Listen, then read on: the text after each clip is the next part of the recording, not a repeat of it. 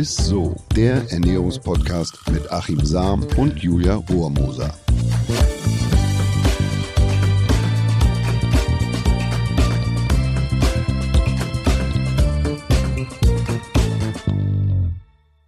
Hallo und herzlich willkommen. Schön, dass ihr wieder mit am Start seid für eine neue Folge von ISSO, dem Ernährungspodcast. Mit mir, der wunderbaren Julia Rohrmoser und mit mir, dem Achim Sam. Dem Achim Sam. ja, heute geht's bei uns mal wieder richtig sportlich zu, kann man sagen. Wir wollen über die Ernährung für Läuferinnen und Läufer sprechen. Also worauf sollte man vor und nach dem Training achten? Wie nimmt man mit Joggen vielleicht ab? Und äh, wir klären auch natürlich, ob Nahrungsergänzungsmittel überhaupt sinnvoll sind. Die hast du da wieder reingemogelt, die Folge, ne? Also, also die, die Alster-Königin. Äh, ja, das stimmt. Machst du es noch, oder? Ähm, ja, mm. sporadisch, würde ich sagen. Das heißt? so ein, zweimal im Monat. Das ist sehr sporadisch.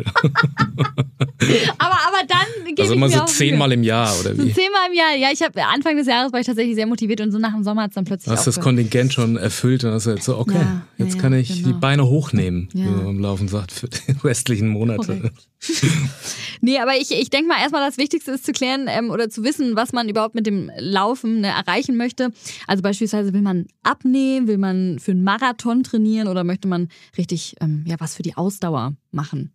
Ja, das, das ist die entscheidende Frage. Also die Laufmotive, die sind ja unterschiedlich. Ne? Mhm. Und je nachdem, was man damit bezwecken möchte, sind die Ernährungsstrategien anders. Also jetzt nicht so wesentlich anders, aber mhm. muss ich einfach anders ernähren, wenn ich abnehmen möchte, als wenn ich mich auf einen Marathon vorbereite. Ne? Okay, dann, ja, ich meine, ich laufe zwar sporadisch um die Alster, aber ich möchte jetzt auch tatsächlich mehr wieder anfangen zu laufen. Wir können dann ja mal bei mir jetzt vielleicht anfangen. Mir geht es da schon eher so um Ausdauer und um Fitness. Und wenn man dabei noch abnehmen würde, wäre es natürlich mega gut. Und wenn ich jetzt vor zum Beispiel eine Stunde hier in Hamburg, um die Alster zu laufen oder so, und ich merke, ich habe schon ein bisschen Hunger davor, ne? Was mhm. kann ich dann zum Beispiel essen?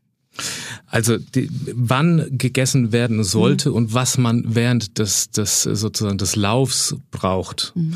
das hängt immer davon ab, wie dein Trainingszustand ist. Ne? Okay. Also, und zwar von den Glykogenspeicher im Muskel. Das ist der limitierende Faktor. Das heißt, je besser ich trainiert bin, umso höher sind die Glykogenreserven in der Muskulatur. Und wenn die erschöpft sind, dann falle ich in so eine Unterzuckerung, dann geht auch eigentlich nichts mehr. Das, wenn das beim Marathon passiert, da kann ich eigentlich nur noch mich an die Bande stellen oder mich irgendwie abholen lassen, weil ich dann einfach viel zu lange brauche, um die Energie dann wieder reinzukriegen. Also das ist ein wesentlicher Faktor. Wenn du jetzt so einen, einen Heile Gebre Selassie hast, der rennt natürlich einen Marathon in zwei Stunden durch. Mhm. Der bräuchte rein theoretisch nichts zu trinken und der braucht auch nichts zu essen in diesen zwei Stunden, weil er so hohe Glykogen speichert, dass er das ohne mhm. weiteres durchrennen kann. Das bedeutet, je weniger trainiert ich bin, umso ja, besser muss ich eigentlich äh, vor der Belastung ah. essen, damit ich nicht in so einen Hungerast falle oder damit ich das Training überhaupt äh, rund kriege. Ne? Okay.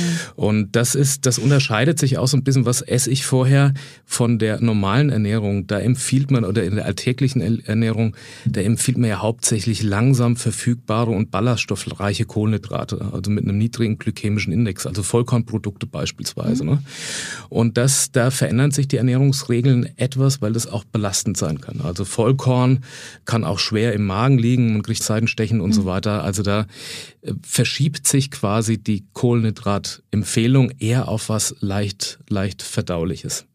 Und je intensiver die Trainingseinheit ist mhm. oder je länger ich laufe, umso schonender sollte ich vorher essen. Also dass man jetzt nicht auf so Vollkornprodukte zurückgreift, sondern tatsächlich auf was Schonenderes, also auf äh, Reis, Basmati Parboiled so, Reis, auf, okay. auf solche. Äh, man kann aber auch tatsächlich günstige Kohlenhydrate werden. Ja, Banane kann ich essen. Mhm. Ich kann sowas wie Bulgur, ähm, Cracker, Gnocchi, Haferflocken sind gut, Hartweizennudeln, Kartoffelbrei, Porridge, also alles, was leicht im Magen liegt und was mich nicht beschäftigt, also was zusätzlich okay. äh, den, den Magen belastet. Ne? Also sagst du schon, ich sollte, also wenn ich jetzt Hunger habe vor der Alsterrunde, schon erstmal was zu mir nehmen, bevor ich Hunger auf der Runde sozusagen, ne? Genau, also wenn du mhm. jetzt planst, du läufst ja, was weiß ich, Alsterrunde, ja. ich sag jetzt mal einfach grob eine Stunde, ja, dass genau. du da brauchst, dann würde ich vorher schon, also wenn du jetzt nicht mit auf Gedeih und Verderb abnehmen oder Fett ja. verbrennen möchtest, würde ich okay. tatsächlich vorher was, was leicht verdauliches mhm. äh, zu mir nehmen, jetzt mhm. auch nicht unmittelbar davor, aber eine gewisse so eine halbe Stunde, Stunde, dass ich was Leichtes zu mir nehme. Mhm. Und also was ich vermeiden sollte, sind beispielsweise auch so Gemüsegelage, ne? Oder Kohlgemüse, Knäckebrot, Pumpernickel und sowas. Das liegt halt. Oder Hülsenfrüchte, die liegen schon sehr im Magen und das kann dich dann beschäftigen. Ne? Okay, und wie sieht es jetzt zum Beispiel dann aus mit dem Trinken? Muss ich da auch was beachten? Trinke ich währenddessen, davor, danach lieber? Auch das, also ich sehe manchmal da an der Alster, da, da rennen sie rum und haben so einen ganzen Patronengurt da irgendwie umhängen, ne? wo also die, die ISO-Getränke drinstecken und dann noch die mhm. Gels und dann noch das. Also das, das brauchst du tatsächlich nicht. Also der Mensch hat große Energiespeicher und die halten auch eine Weile an. Ja, wenn jetzt die Kohlenhydratspeicher erschöpft sind, dann wird es schon eng, weil der Körper dann auf die reine Fettverbrennung zurückgreift und auf die Verstoffwechslung von mhm. Protein. Das muss man natürlich dringend in einem Wettkampf vermeiden, aber ansonsten, Thema Getränke warst du, ne? Ich habe es weit ausgeholt. Aber auch da muss man jetzt nicht irgendwie, das ist kein Hexenwerk, äh, dass man jetzt vorher, ähm, natürlich solltest du gut hydriert sein. Mhm. Also das bedeutet, dass du jetzt nicht irgendwie staubtrocken da äh, auf die Strecke gehst, dann ja. ist es noch heiß, äh, sondern dass man am besten, ja, ich sag mal, hypotone Getränke, also das sind äh, Getränke, die weniger gelöste Teilchen haben als im Blut, also Wasser, Tees und, und, und so, äh, dass man da vorher ordentlich trinkt und vielleicht isotone Getränke. Also äh, das bedeutet, dass die gleiche Konzentration da drin ist wie die gelösten Teilchen im Blut. Und das ist relativ simpel. Also wenn du vielleicht eine halbe Stunde vom Beginn des Trainings oder Wettkampfs die Flüssigkeitsaufnahme nochmal so auffüllst, also ein Viertel bis einen halben Liter erhöhst, ne, wir empfehlen ja so anderthalb Liter pro Tag, und dann bei einer Belastungsdauer erst ab über 60 Minuten ist es wichtig, dass du von Anfang an in regelmäßigen Abständen und kleinen Schlucken was trinkst, aber dass du vorher einfach nochmal ein Viertel oder einen halben Liter eine halbe Stunde vorher die einfach reintankst, Wasser oder hypotone Getränke oder isotonisch. Ja, und dann bist du, dann kommst du eigentlich gut, okay. gut über die Runden. Man muss dann erst mit Kohlenhydraten dann auffüllen, also dass man so ein, so ein Kohlenhydratgemische dazu gibt, wenn man wirklich jetzt eine Belastungsdauer hat von über zwei oder drei Stunden, dass man dann anfängt und, und füllt so wieder mhm. nach. Ansonsten sollte das Getränk ja auch leicht sein, leicht verdaulich sein, dass du schnell ja. zurückgreifst sozusagen auf die Flüssigkeit und deshalb sind isotone Getränke da super. Gibt's, ja. der beste Trick ist ein Drittel Apfelsaft, Fruchtgehalt 100 Prozent, ne? zwei Drittel Mineralwasser und ich würde immer empfehlen, eine Prise Salz da noch, also so eine Messerspitze damit reinzugeben. Mhm. Dann hast du eigentlich ein tolles ähm, isotones Getränk. Du kannst da sowas wie ein Früchtetee, ein Spritzer Zitronensaft und äh, wenn es eine sehr lange oder ein bisschen Salz und wenn es eine sehr lange Belastung ist, gibt's Kohlenhydratgemische Maltodextrin, was man mit reintun kann. Ja, cool. Aber das, das ist es dann auch schon okay. letzten Endes. Ne? Ja, übrigens, wir haben natürlich auch äh, eine Folge zum Thema Trinken äh, gemacht. Das ist die Folge 32. Also wenn ihr noch mehr zum ähm, Thema ne, Getränke auch beim Sport hören wollt, dann hört ihr gerne noch mal rein. Und ähm, noch eine Frage, stimmt es eigentlich, dass man auch schon Fett verbrennen kann? Wenn man langsam läuft, das habe ich mal gehört. Also wenn du langsam läufst, verbrennst du überwiegend, äh, dann bist du in der Fettverbrennung. Ne? Also das ist tatsächlich richtig. Aber ähm, man verwechselt es immer mit der Gesamtenergiemenge, die man dann verbraucht. Also der Anteil von welchem Energie, von welcher Energiebereitstellung, das ist richtig, dass man da anteilig mehr Fett verbrennt, aber mhm. in Summe verbrauchst du relativ wenig Energie. Also das heißt, dass du, äh, wenn du dich intensiver bewegst, dann brauchst du auch viele Kohlenhydrate. Mhm. Du verstoffwechselst eben in Summe mehr Energie, wenn du dich nicht im Fettstoffwechselbereich bewegst, sondern äh, etwas intensiver. Okay. Und das, das ist der Unterschied. Also wer jetzt nur im Fettstoffwechselbereich trainiert, ja, der verbraucht zwar da akut, greift er mehr auf die Fette zurück, aber das bringt ja nichts, wenn ich das dann wieder drauffutter. Da, also zum Abnehmen hilft es mir mehr, wenn ich ab und so Intensitäten einbaue und ja. insgesamt den Energieverbrauch erhöhe. Das ja, dass ich dann wieder in einem Energiedefizit dann letzten Endes bin. Dieses Fettstoffwechseltraining ist gut, aber um abzunehmen, ist das, ist das immer ein bisschen äh, darum, missverständlich so. Ne? Ja, mega spannend. Und äh, wie können zum Beispiel dann gut trainierte Läufer effektiv ja, abnehmen? Gut trainierte ja, Läufer? Gut trainierte, also jetzt nicht langsame wie ich? Ähm, ja, im Prinzip geht es auch wiederum über ein, über ein Energiedefizit. Was man jetzt mhm. nicht machen sollte, ist, dass man unnötig lange wartet nach dem Lauftraining mit, mit dem Essen. Also da, mhm. da geht es darum, dass die, die, die Regenerationsbereitschaft da am höchsten ist, also in den ersten 45 Minuten nach dem Training. Mhm. Da braucht der Körper die Energie, auch die Kohlenhydrate. Mhm. Äh, wenn er die kriegt, erst dann leitet er sozusagen den Re Regenerationsprozess ein. Okay. Ne? Man okay. kann da auch die Kohlenhydrate ein bisschen runterfahren oder man kann auch mal so ein, wer es verträgt, nüchtern Training machen morgens. Also dass man, äh, ja, also viele haben da Probleme mit, mit, mit dem Blutzuckerspiegel, ja, aber, ja, aber es, dann sind die Glykogenspeicher natürlich über Nacht schon weit unten. Und wenn man jetzt trainiert, dann zwingt man den Körper dazu, vermehrt auf die Fette als Energieträger zurückzugreifen. Das hat aber nicht nur einen Effekt jetzt beim Abnehmen dann, sondern es hat auch einen Effekt, äh, wenn man jetzt ausdauernd trainieren will oder auf einen Marathon mhm. hin trainiert, dass der Körper lernt, effektiver mit den Energiespeichern umzugehen. Deshalb ist es immer gut, wenn man natürlich den Fettstoffwechsel trainiert oder ein Ausdauertraining macht. Und für das Abnehmen hat es den Vorteil, dass man dann morgens eben schon mhm. schneller drin ist, weil man die Kohlenhydrate schon über Nacht verbraucht hat oder einen Großteil davon und dann schneller höher in der Fettverbrennungsrate dann drin ist. Ja. Okay, und wenn man jetzt im Laufen geht, ne, um eine bessere Ausdauer zu bekommen, beispielsweise wenn man für einen Marathon trainieren möchte oder so, worauf könnte man denn jetzt noch sonst achten? Also gibt es da noch irgendwas ernährungstechnisch oder, oder ne? Ja, also wenn ich jetzt wirklich ernsthaft einen Marathon trainiere, ja. dann gibt es sowas wie, wie eine Art Saltin-Diät. Die mhm. hat man früher häufiger gemacht. Der Schuss kann aber auch nach hinten losgehen. Das bedeutet, dass man äh, vor dem Wettkampf ein Kohlenhydrat Loading macht, unmittelbar davor, aber in einer gewissen Trainingsintervallen in den Tagen davor eben die Kohlenhydrate runterfährt. Das heißt, man, man geht in Richtung Kohlenhydratarmut, mhm. ja, also dass man die Glykogenspeicher entleert und dann ist der Körper wie ein Schwamm und dann füllt man die kurz vor dem Wettkampf wieder auf und dann füllt er die über die Maßen hinaus ah. auf. Das war der Trick sozusagen bei dieser sogenannten Saltin-Diät. Wenn man den Zeitpunkt aber verpasst, dann regeneriert man nicht mehr richtig mhm. und das fehlt einem dann, die Körner könnten einem beim Marathon, also das würde ich wirklich nur den Profis empfehlen, ja, so eine Saltin-Diät. Was man aber tatsächlich machen kann, auch so ein Trick, um ein paar mehr Kohlenhydrate und mehr Kohlenhydrate heißt dann auch eine höhere Ausdauerleistungsfähigkeit, also dass man länger ähm, gut mit Energiespeichern mhm. versorgt ist. Ähm, den Kohlenhydrat, äh, die Kohlenhydratspeicherung, die kann man erhöhen, wenn man Kalium sozusagen kombiniert in der unmittelbaren Wettkampfnahrung. Also wenn ich jetzt ich habe früher tatsächlich immer Pasta gegessen und äh, dann äh, dazu noch Trockenaprikosen, ungeschwefelt. Die haben Wie? einen sehr hohen. So ähm, zusammen. Mhm, so. Genau. Ah, okay. Und das Kalium ist eben beteiligt an, der, an, dem, an dem Kohlenhydratstoffwechsel ja. und der Körper speichert mehr Kohlenhydrate ein. Und desto mehr Kohlenhydrate ich habe, desto ausdauerleistungsfähiger bleibe ich natürlich. Ich muss mhm. auch nicht so früh anfangen, dann im Wettkampf zu essen, was dann wieder den Magen belasten kann und so weiter.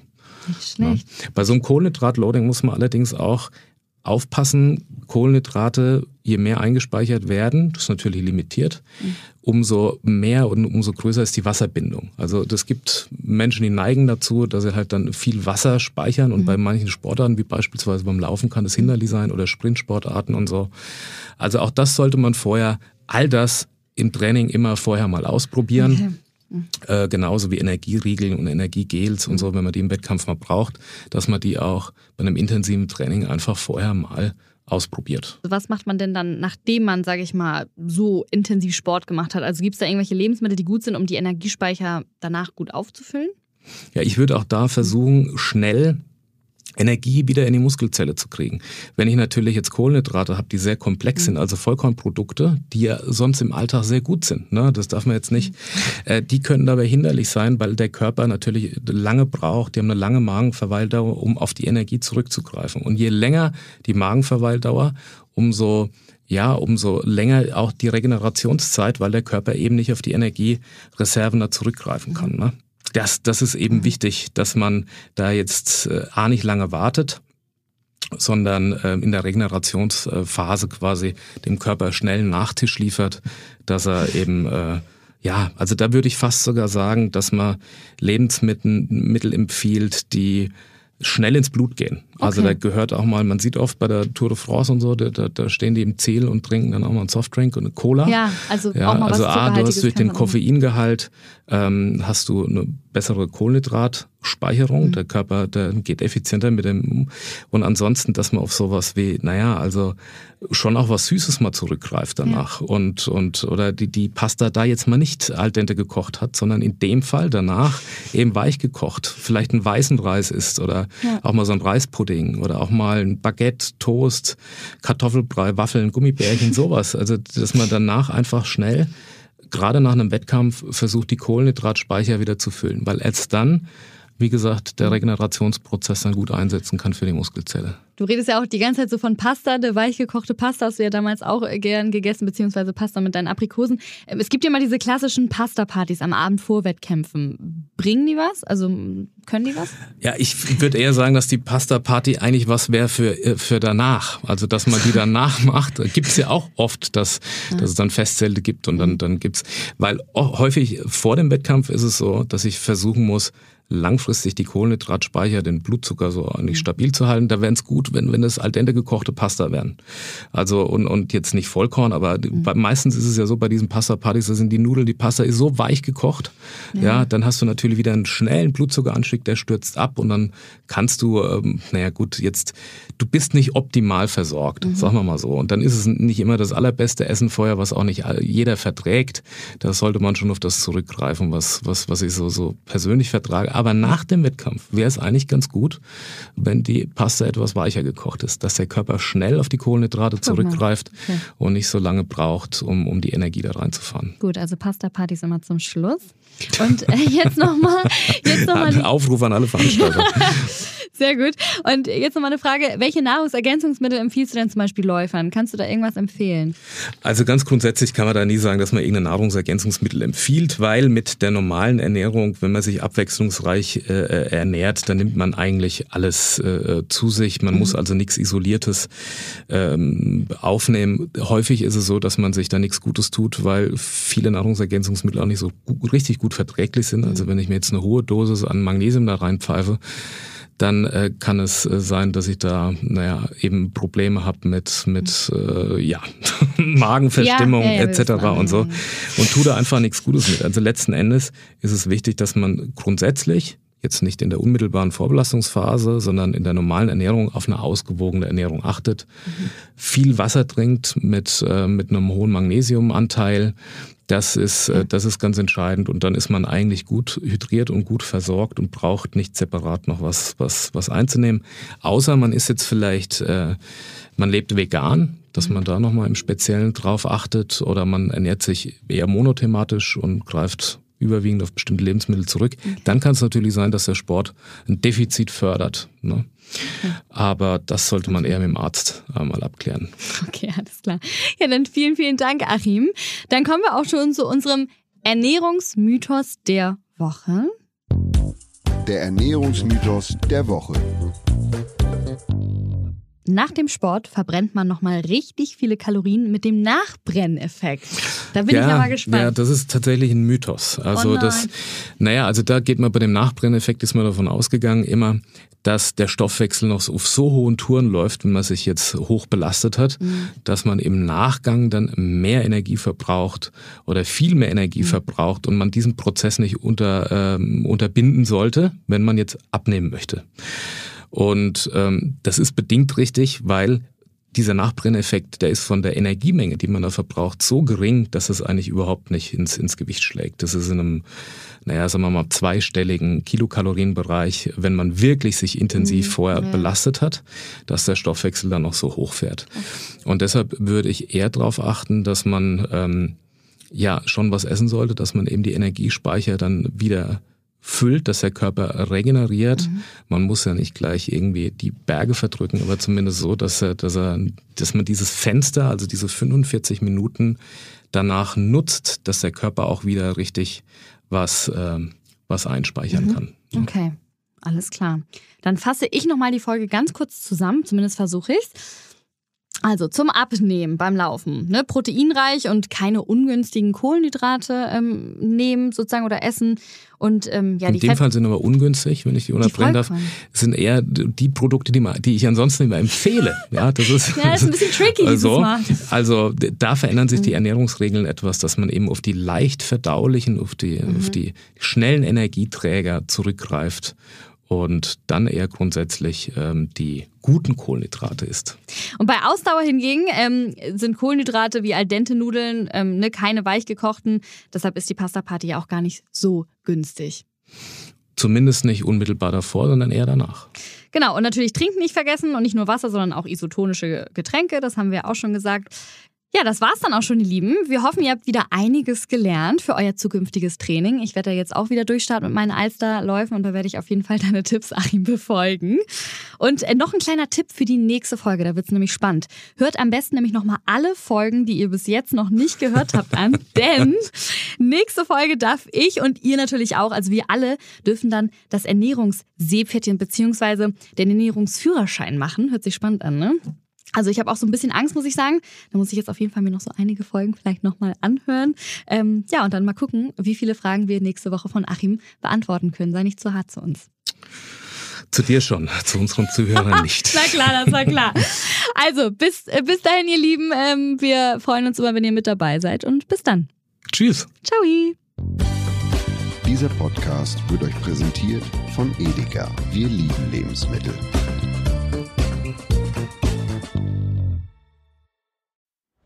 Es folgt eine Podcast-Empfehlung. Lo, bist du bereit? Ich bin sowas von ready. Are you ready? Herzlich willkommen bei Cheers, dem Weinpodcast mit Lou. Das bin ich, studierte Weinexpertin, Weinwirtschaftlerin und Weinbloggerin. Und ich bin Jonas. Ich bin hier, um Lou eine Menge Fragen zu stellen, denn wir sprechen in diesem Podcast über Wein, über Spannendes und eigentlich alles, was man wissen muss. Egal, ob man Weinanfänger ist oder fortgeschritten, dieser Podcast ist für alle bestens geeignet, die Bock auf Wein haben. Ja, welcher Wein passt zu welchem Essen? Warum ist Säure im Wein eigentlich so wichtig? Und wie kommen die Aromen in euren Wein rein? Und warum spuckt Lou nach dem Probieren immer wieder alles aus? In kurzen und knackigen Episoden gibt es genau auf diese Fragen die passende Antwort. Und ab und an gibt es auch noch Gäste. Und wenn ihr Fragen habt, dann schreibt sie uns an cheers.edeka.de. Jeden Montag gibt es eine neue Folge, überall da, wo es Podcasts gibt. Und ich würde sagen, Cheers. Cheers.